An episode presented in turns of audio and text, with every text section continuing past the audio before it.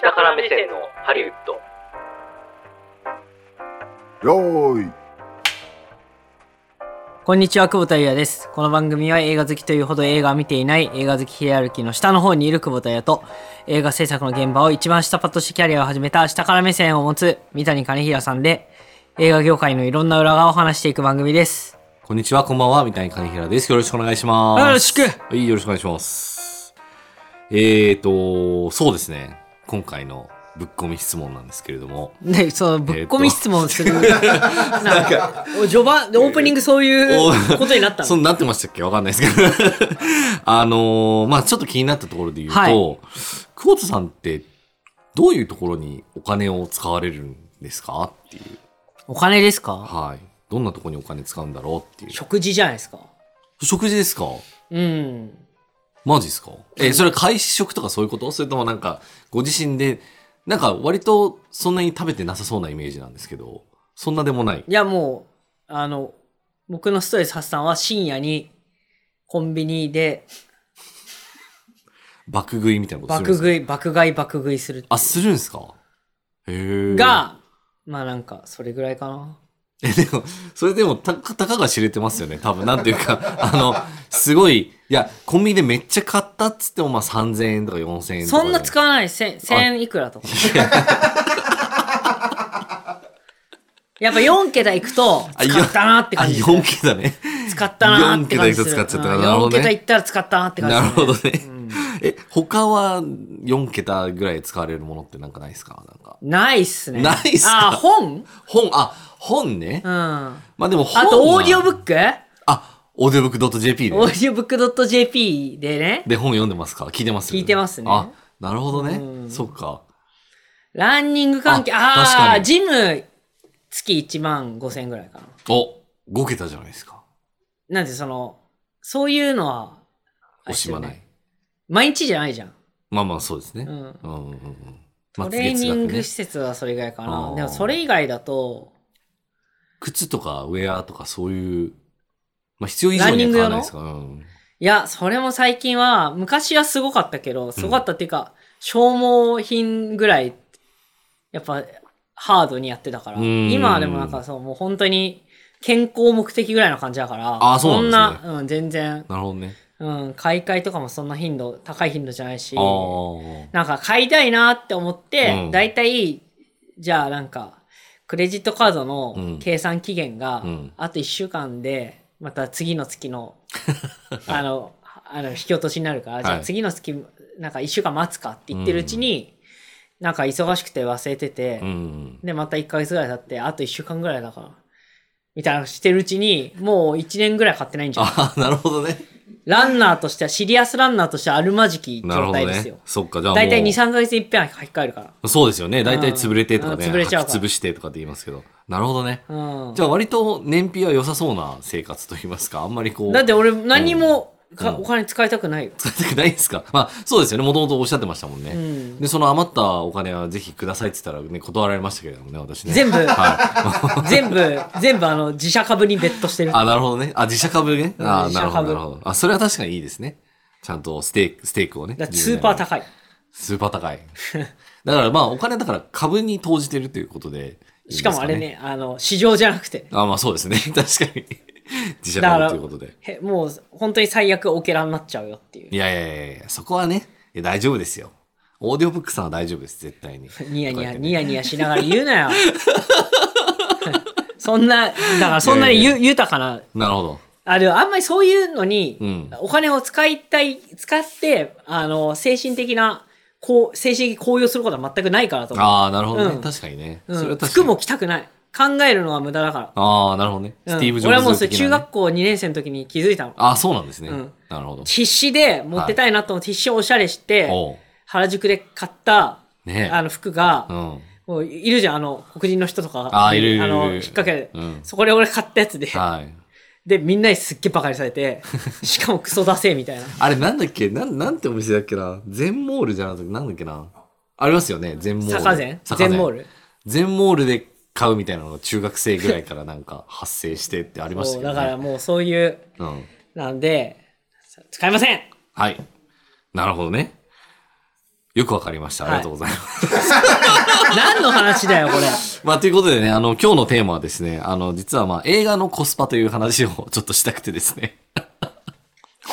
あの、もう、ちょっとつなげるの難しいと思ったので、もう、独立した事象として扱わせていただきました。俺の、すいません。俺のね、出費事情を。燃費、燃費の良さい。やいやいやまあでもね、あの、お金の使い方にセンスは出ると言われますからね。はい。あの、そういったところをね、あの、ハリウッドはどういうふうにお金を使ってんのかっていうことを、どういうふうにね、あの、なんて言うんでしょう、収支が折り合うのかっていう話を。コスパのいい映画を教えてくれるんですか？そう、そういうランキングがちょっと出てきてましたので、はい。ちょっと話していきあ、たいそれはなとちょっと興味ありますね。思います。はい。じゃあ、というわけで行ってみましょう。下から目線のハリウッド、スタートです。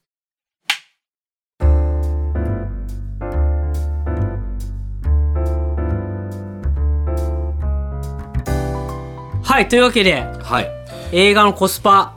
コスパランキングね。もう最近、あるね。もうコスパだけじゃなくて、タイパっていうね、言葉も最近出てきてますけど、ご存知ですか？タイムパフォーマンスよ。そう、タイパって、だからその時間に対する、そのなんか、紅葉みたいなあ。俺新しい飯屋さんのことかなって最初思ってあ、若い人が好きな確かに。うんなんか、たい焼きパーティーみたいなね、感じもします。なんかあの東南アジアのなんかスイーツ的なやつあねなんか普通に確かに。なんかうちがなんか出てる記事のうん。記事見てくださいって言われて見たらタイパって書いてあって。はと思ってタイパってどういう意味ですかってなんかそれまではタイパって別にな分かってなくてもはい。なんか影響なかったけど出てきてこれ聞いたらすげえバカにさんだろうなと思って調べてタイムパフォーマンスでタイパそうそうそう、っていうんだタイパってね、そう。着実に中年男性になってますけど。いやいやいやいや、まあね、ちゃんと世の中のね、はい。い、ろんな言葉とかにはついていきたいものなんですけれども、そうなんです。コスパ、タイパとかいろいろ言われてますけれども、はいまあ、当然映画もね、まあお金をかけてやる大事業なんですけれども、はいそれがどういうふうな形で、どういう映画が、まあ毎年一番、あの、利益を、儲けを出したかっていうことをですね、あの、このデッドラインっていう、まあ業界誌があるんですけれども、はいまあデッドラインが毎年実はまとめてるんです。デッドラインデッドラインハリウッドっていうね、やつがあるんですけれども。で、それの、えっ、と、ランキングを取りまとめた表っていうのがあって、これ結構ね、なかなか珍しい資料だと思うんですよ。なかなかこういう数字をね、あの、出してくる、あの、ところってあんまなくって、結構まあ、こう、なんていうの？あの、機密度の高い情報だったりするんで、まあ、どういうふうにこう、あの、数字が上がっていってっていうのは、まあ、まあ、多少ね、あの、完全に正確かどうかっていうのは一旦さておきなんですけれども、全体の、あ映画業界のその収支モデルってこういう風になってるんだっていうのが、まあまたね、理解してもらえればいいなっていうので、取り上げてみたいなと思いました。というので、えー2022年のですね、まあ一番そのコスパが良かったと言われる、まあ映画は何でしょうっていうので、第1位は何だと思います？ええ知ってるやつ？知ってるやつ。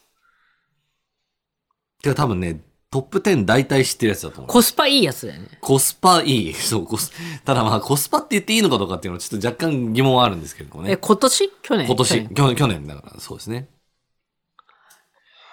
去年何が、まあどの映画があったかすら覚えてなないんかね年末ぐらいにこう出て、すごい話題だった作品ですね。あの、青い人たちが出てくるね、やつ。アバタそうです、アバターですね。そう、アバターの2っていうのが出たんですけれども、ーアバター2出てましたねそう。まあ、あの、例によってですね、まあ、一番、興行収入も一番上がったし、まあ、結果的に、だから、あの、コスパも良かったっていうふうになるんですけれども、これでも、これまあ、この表があるんですけれども、まあ、ざっくり内訳を見ていくと、まあ、まず興行収入があるわけですね。うんで、興行収入っていうのが、まあ、あの、大体、いろんなその、経済的指標の割と中心になってくる、まあ、数字になってくるんですが、えっ、と、国内興行収入が、えっ、と、683ミリオンということでね。まあ、これ、あの、単位が。683ミリオンそう。まあ、ざっくり言うと、まあ、そうですね。1、1ドル100円だったとすると、まあ、約683億円ぐらいという感じになるわけなんですけれども、まあ、国内ではそれぐらいですよと。で、あとは、 International Box Office ということで、まあ、その北米以外の、えっ、と、項目なんですけれども、これが1387.7っていうことなので、えっ、と、1387億円ぐらい、まあ、稼いでいるということになるんですね。で、実は、ここのインターナショナルの項目とは別に、チャイナボックスオフィスっていうふうに出てるんですね。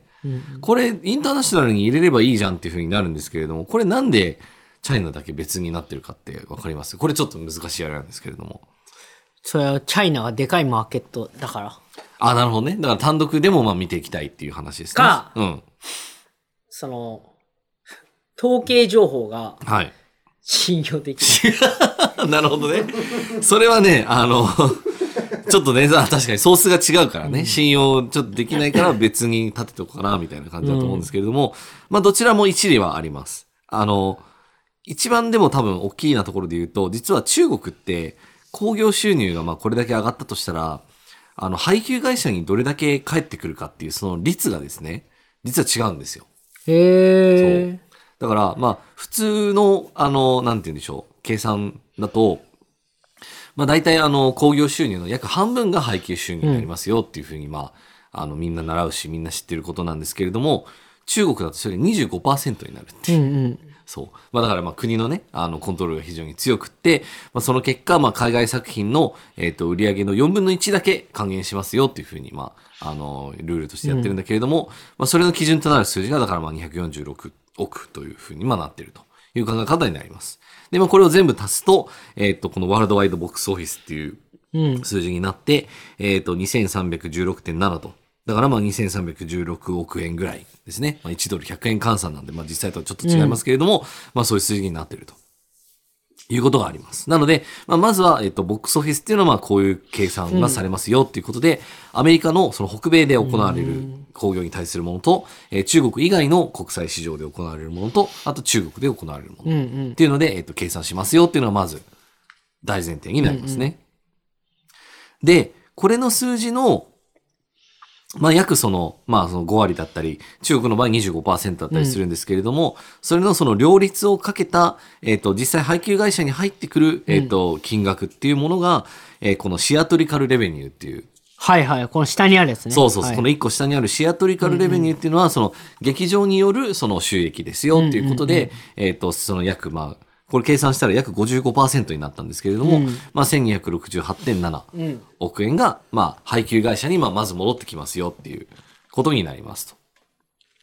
で、これに、えっ、と、これがでも唯一の収入源では実はなくって、えっ、と、他にも、えっ、と、まあ、ホームエンターテインメントレベニューっていうのがあって、これはどういうことかっていうと、これはう、ん。ストリーミングサービスストリーミングはね、また別別項目があ違うねそうなんです、そうなんです。ホームエンターテインメント ?DVD とかセルまあそうですね。あの、セルとか DVD とか、そちらの、えっ、と、マーケットになるんですけれども、それの収益がまた入ってきますよと。うんうん。で、これも本当は、あの、売り上げはまた別に立っていて、そのうちの何パーセントかが、この数字として入ってくるっていう形になるんですけれども、えっ、と、これがだから結果的にまあ150億入ってますよと。で、さらに次の項目だと、えっ、と、テレビジョンスラッシュストリーミングレベニューということで、えっ、と、これはまあだからテレビの放映権ですねこれはテレビの。そう、全世界での放映権と、あとはまあストリーミング権ということで、例えばネットフリックスなり、まあアマゾンなり、まあそういったところが、あの、うちでストリーミングさせてくれやって言ってやった時の、まあその売り上げが、まあこの中に入ってくるという計算になりますよと。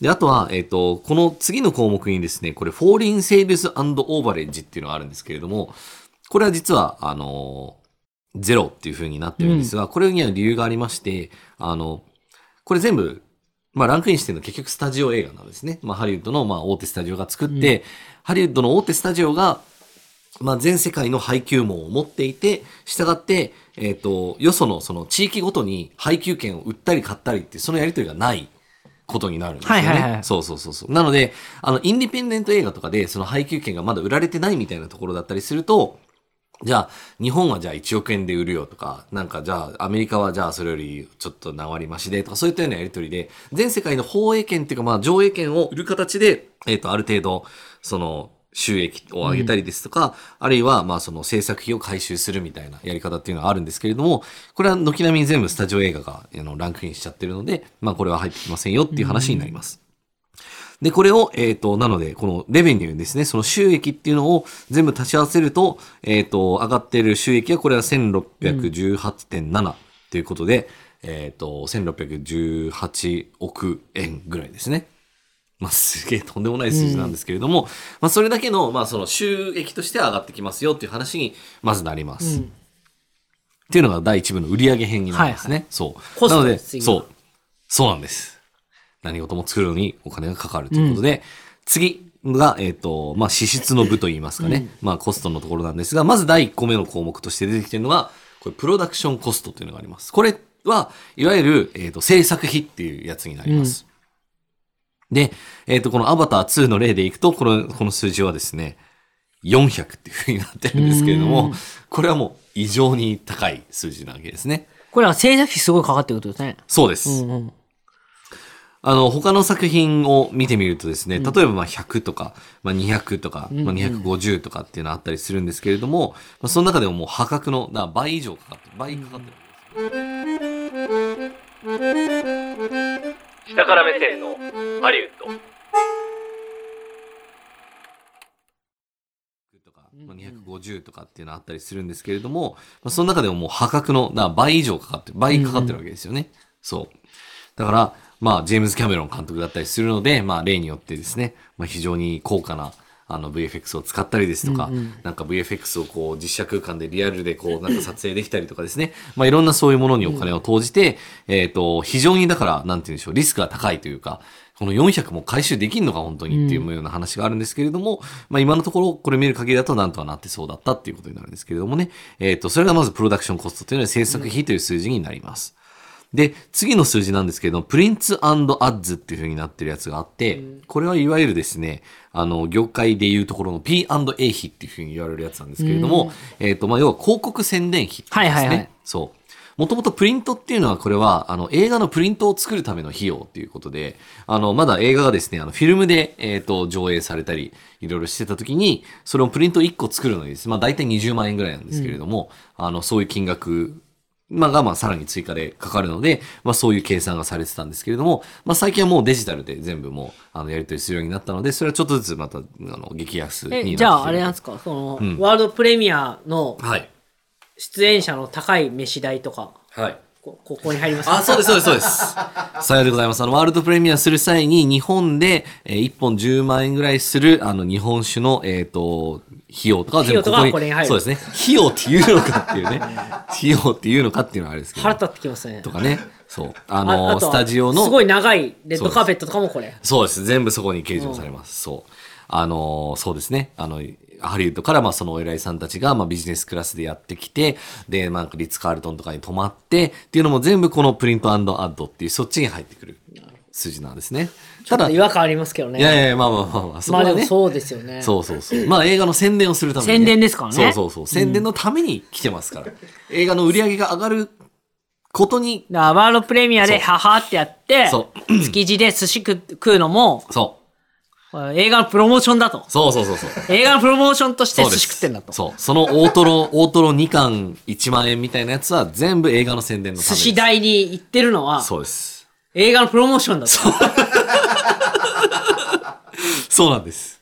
そうなんです。これは無理やんじゃねえかい。やいやいやいやいや、そのフォーシーズンズだったり、まあいろんなね、アマンとかいろんなホテル代が全部映画の宣伝のためです。なるほど。うん。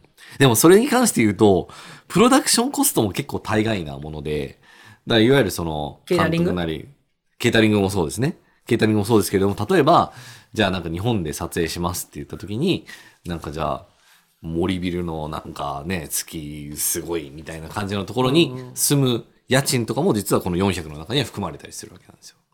もう、すごいな。だからまあまあまあ、それで言うと、そのね、あの、映画の中のその、まあ、コスパとか言ってるけれども、まあ結構贅肉的な部分は、まあ、ねあるんじゃないかなっていうのはありつつなんですが、でもまあこういうふうにまあ計上されてますよっていうまあ話だったりします。で、あとはですね、まあビデオコストっていうのがあるんですよ。これは多分ね、あの、ビデオを、まあその作っていく上で、まあその再編集したりだとか、まああの、様々な、まあ追加素材をこう作ったりとかっていうものに、まあかかっていく費用だと思うんですけど、まあこういうものがありますよと。で、あとは、えっと、レジュアルっていうのがあるんですけれども、これはね、あの、まあなんかその映画自体が、えっ、と、その二次使用とか移行されていくときに、まあ各関係者にですね、まあその印税っていう形でまあ支払われるような、まあそういう支払いが、あーまあ大体発生するよっていう。例えばなんかじゃあ脚本家だったら、えっ、と、二次使用の、えっ、と、売上の何、何パーセントが、えっ、と、払われますとか、そういったようなその成功報酬的な部分も、まあ含めた、えっ、と、そういうものが、まあ払われますよっていうので、まあ40っていう数字が出てきたりとかしてますと。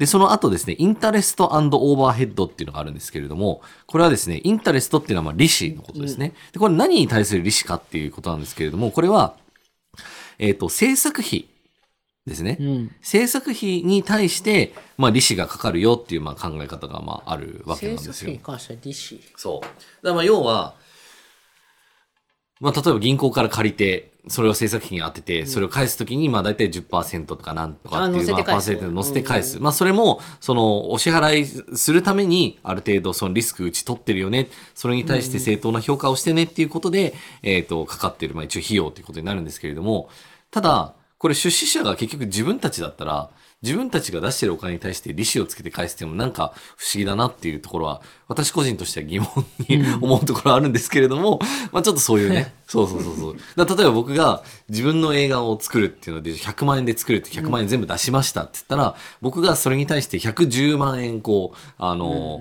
回収するみたいな ことを、まあしてるのと結局同義になるんですけれども、まあそういう考え方ですよねっていう、そう。お金を払うのにリスクがあったよっていうので、お金を払った代としての、まあそう、利子。あとは、オーバーヘッドっていうのはこれは間接費って言われるやつで、えっ、と、まあ、単純にその会社自体がですね、まあその存続していくために、まあいろんなかかる費用とかを、まあカバーするためのお金ということでですね、まあこういうお金が制作費の部門からまあその計上されていくというような感じになったりしてますと。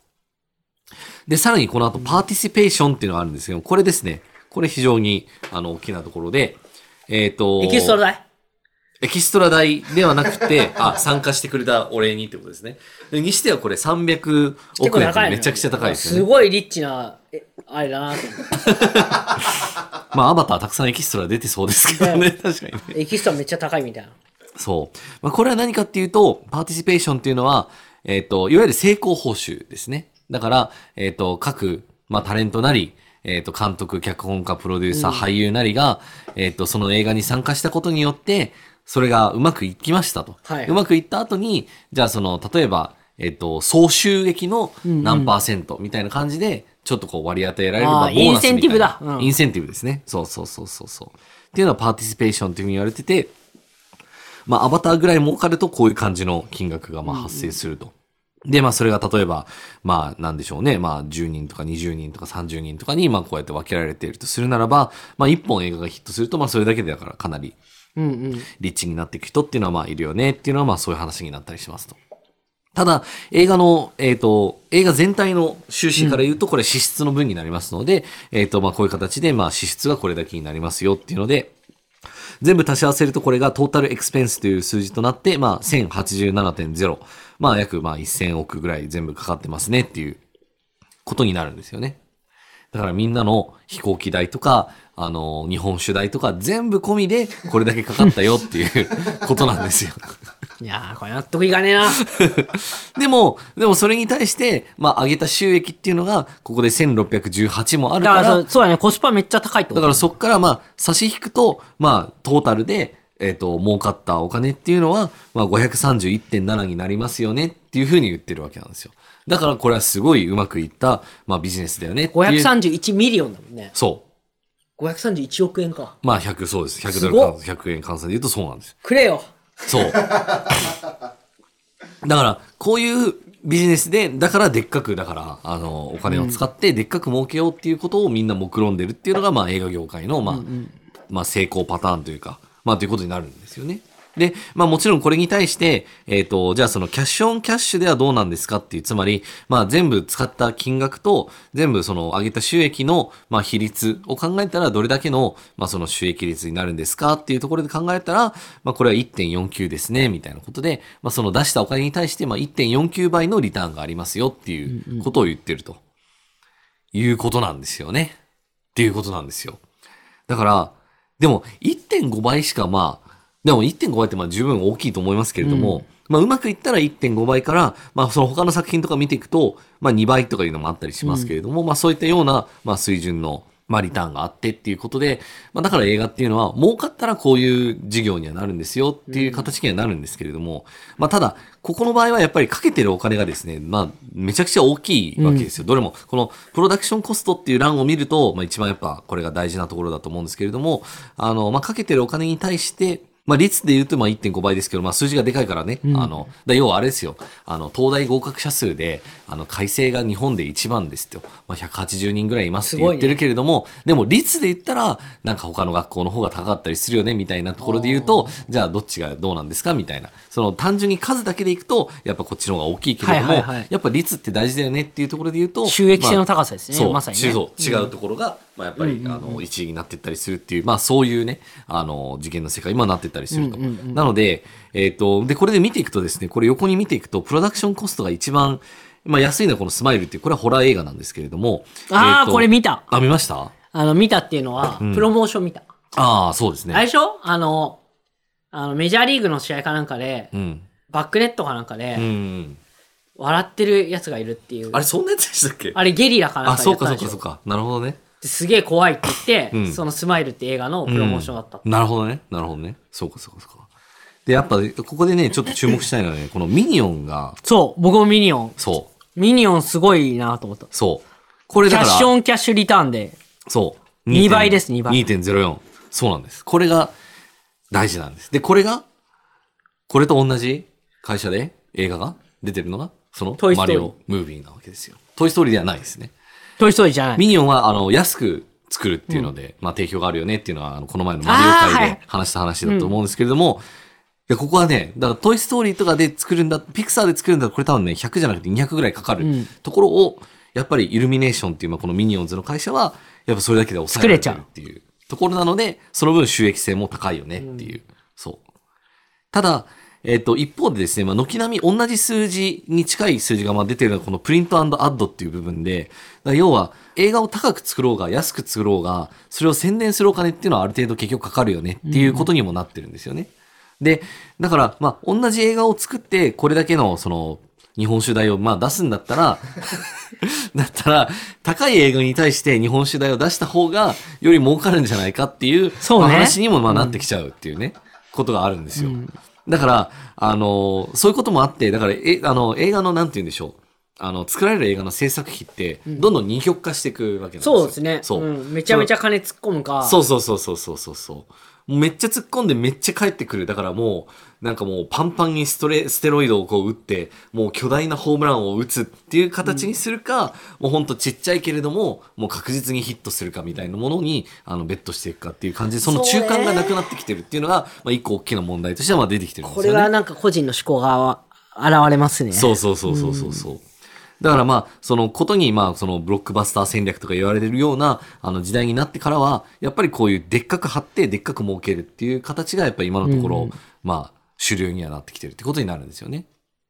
で、もちろん、あの、これはうまくいった例ですけれども、まあ当然うまくいかなかった例っていうのもありまして、まあこのコスパが一番悪かった、まああの映画ランキングっていうのもまあ一方であるので、まあそれはあのデッドラインでね、見ていただければあの、まあ見つけられるんですけれども、要は同じような目論みでめっちゃヒットさせようとしたけれども、結局その収益が全く上がらずに、どれだけのこう負債にいやー、大変だな。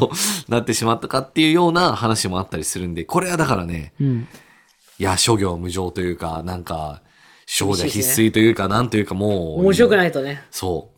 面白くないとだけじゃダメなんだよないろいろありますよねっていう。そうそうそうそうそう。っていうことを、まさに考えさせられるような、まあこういう表だったりするんですけれども、まあそういったような形でね、読んでもらうと、あ、なるほどね、こういう収支の構造ってこういう風になってんだなっていう、うんあ、あの時払った日本酒代ここに行くんだな あの宿泊費とか全部ここに入るんだなっていうのが、まあわかるかなと思ったりする今日この頃でございますね。はい。アバターすごいね、本当だ本当ね、これで見ると、そうなんですよ。だから、どんどんそのお金かけてやったらやるだけ結局儲かるよねっていう理屈が立ってしまうっていうか、だからアベンジャーズもでっかい、でっかいやつ作って300とか400近くかけて、まあ2ビリオンぐらいまあ儲かって帰ってくるんだったら、だったらそういうのは作り続けるのが正しいよねっていう風になっちゃうっていう、そう、そういう今時代を我々は生きてるんですよね。そう。